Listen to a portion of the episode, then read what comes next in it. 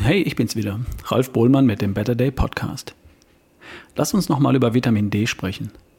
Vor einem Monat habe ich eine Folge zu Vitamin D gemacht und im Anschluss ein paar Nachfragen bekommen.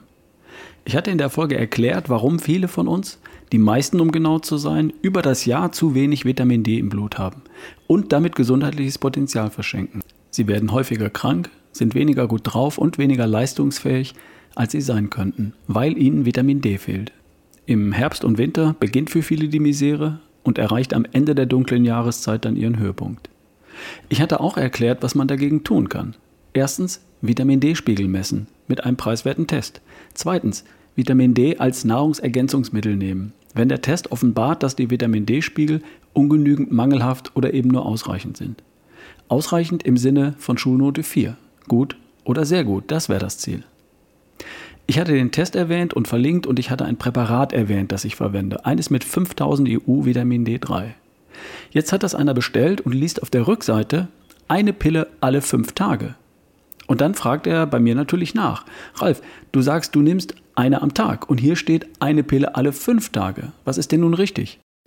Wenn du in der Apotheke nach einem Präparat fragst, dann wirst du auch dort Vitamin D-Präparate finden, die eine Dosis von 1000 EU pro Pille enthalten. Und wenn sie mehr enthalten, dann sollen sie nur so oft genommen werden, dass im Schnitt 1000 EU pro Tag dabei herauskommen. Ja, reicht das denn? Klare Antwort, nein. Das kannst du gern mal ausprobieren. Laut der David-Studie aus dem Jahr 2010 wird in Deutschland im März, also am Ende der dunklen Jahreszeit, im Durchschnitt ein Wert von 16 Nanogramm pro Milliliter erreicht. Selbst das RKI, nennt das auf seiner Webseite eine suboptimale Versorgung mit möglichen Folgen für die Knochengesundheit. Das ist der Durchschnitt in Deutschland im März. Also die Hälfte von uns steht noch schlechter da. Das RKI sagt, 30 bis 50 Nanogramm pro Milliliter bedeutet eine ausreichende Versorgung, ohne weiteren Zusatznutzen für die Gesundheit. Also so viel sollte es dann doch wohl mindestens sein, oder? Nehmen wir mal 40.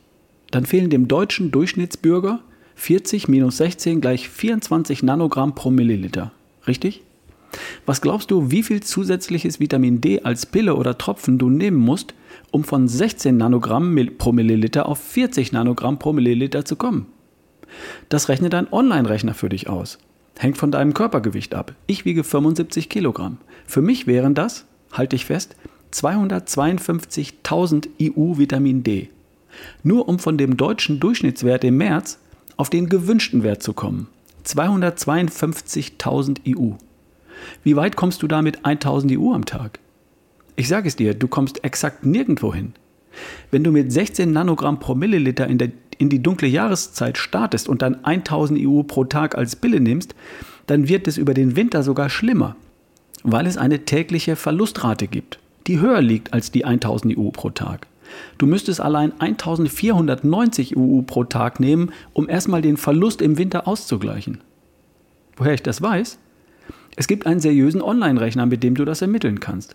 Ich verlinke den in die Podcast-Beschreibung. Wenn ich da als Startwert nach dem Sommer einen exzellenten Wert von 60 Nanogramm pro Milliliter eingebe, den kenne ich, den habe ich gemessen, und dann auch als Zielwert ausgezeichnete 60 Nanogramm pro Milliliter eingebe, weil ich auch im Winter einen optimalen Vitamin D-Wert haben will, dann sagt mir der Rechner, dass es allein für die Erhaltung meines optimalen Wertes 5292 IU Vitamin D pro Tag braucht. Und damit wird es nicht mehr besser, es bleibt nur so gut wie es ist. Um einen Wert von 40 Nanogramm pro Milliliter zu erhalten, wenn du den denn überhaupt hast, brauchst du 3528 IU pro Tag. Und selbst um schlechte 20 Nanogramm pro Milliliter zu erhalten, brauchst du fast 2000 EU pro Tag. Also die auf der Verpackung aufgedruckten 1000 EU reichen im Winter nicht mal aus, um einen schlechten Wert zu stabilisieren, geschweige denn, um von einem schlechten Wert zu einem guten zu kommen. Ja, warum steht denn das auf der Verpackung? Ich denke, um Menschen vor den schlimmen Folgen einer möglichen Überdosierung zu schützen. Da wird gewarnt und gewarnt und gewarnt. Und lieber zu wenig als zu viel genommen. Vor den Folgen einer Unterversorgung warnt dich niemand. Es gibt aber praktisch keine bekannten Fälle einer Vitamin D-Überdosierung. Ein Beispiel. Säuglingen wird Vitamin D verschrieben. 500 Einheiten, also 500 IU pro Tag. Bis zum erlebten zweiten Frühling heißt es in der Empfehlung. Wenn ein Säugling von 5 Kilogramm Gewicht 500 IU pro Tag braucht, dann braucht ein Erwachsener von 75 Kilogramm Gewicht bei 15-fachem Körpergewicht auch die 15-fache Menge. Das wären dann 7500 IU pro Tag. Und ja, so kann man das rechnen.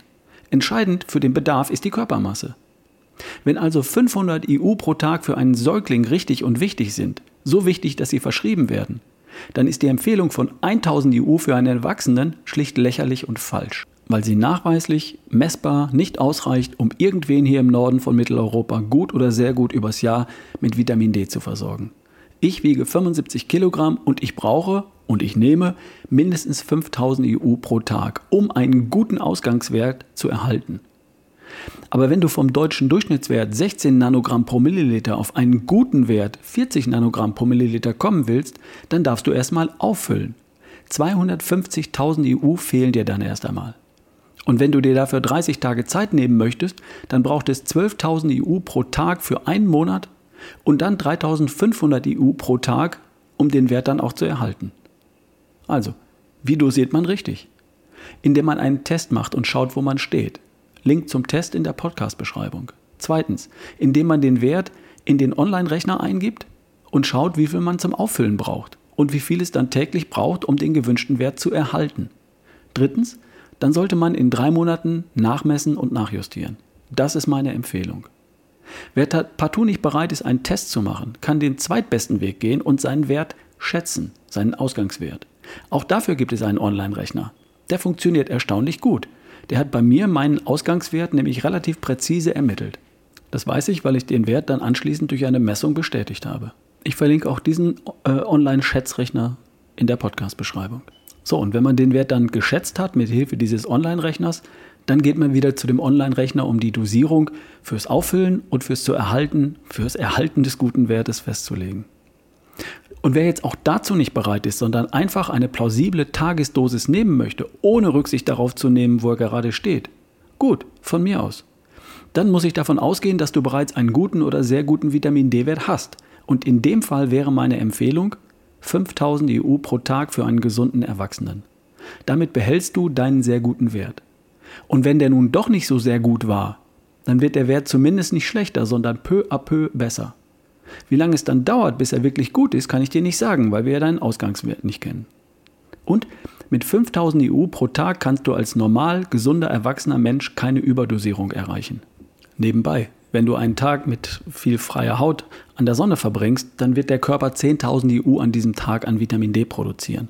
Also 5.000 EU ist unterhalb dessen, was die Natur mit dir und deinem Körper in der Sonne sowieso macht. Also vor 5.000 EU am Tag musst du keine Angst haben. Das Präparat, das ich verwende, 5000 EU, am Tag genommen und nicht alle fünf Tage, das verlinke ich dir auch in der Podcast-Beschreibung. Okay? Also, mach einen Test, geh zum Online-Rechner, fülle auf bei Bedarf, erhalte deinen guten Wert und miss irgendwann auch mal nach. So macht man das richtig. Wir hören uns die Tage. Dein Ralf Bohlmann.